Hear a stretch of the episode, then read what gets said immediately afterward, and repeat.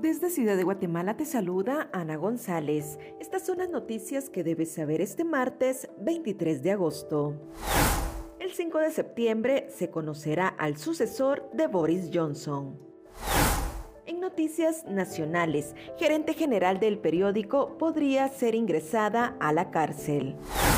Corte de Constitucionalidad tiene en sus manos el futuro de los atletas olímpicos de Guatemala.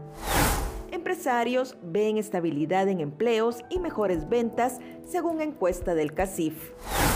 En nuestra sección de República Vive te hablamos sobre los estrenos en Disney Plus. También te contamos sobre los principales hechos históricos que marcan las efemérides de este 23 de agosto. Eso es todo por hoy. Para mayor información ingresa a república.gt y mantente informado sobre las noticias del día. También nos puedes seguir en redes sociales como República GT.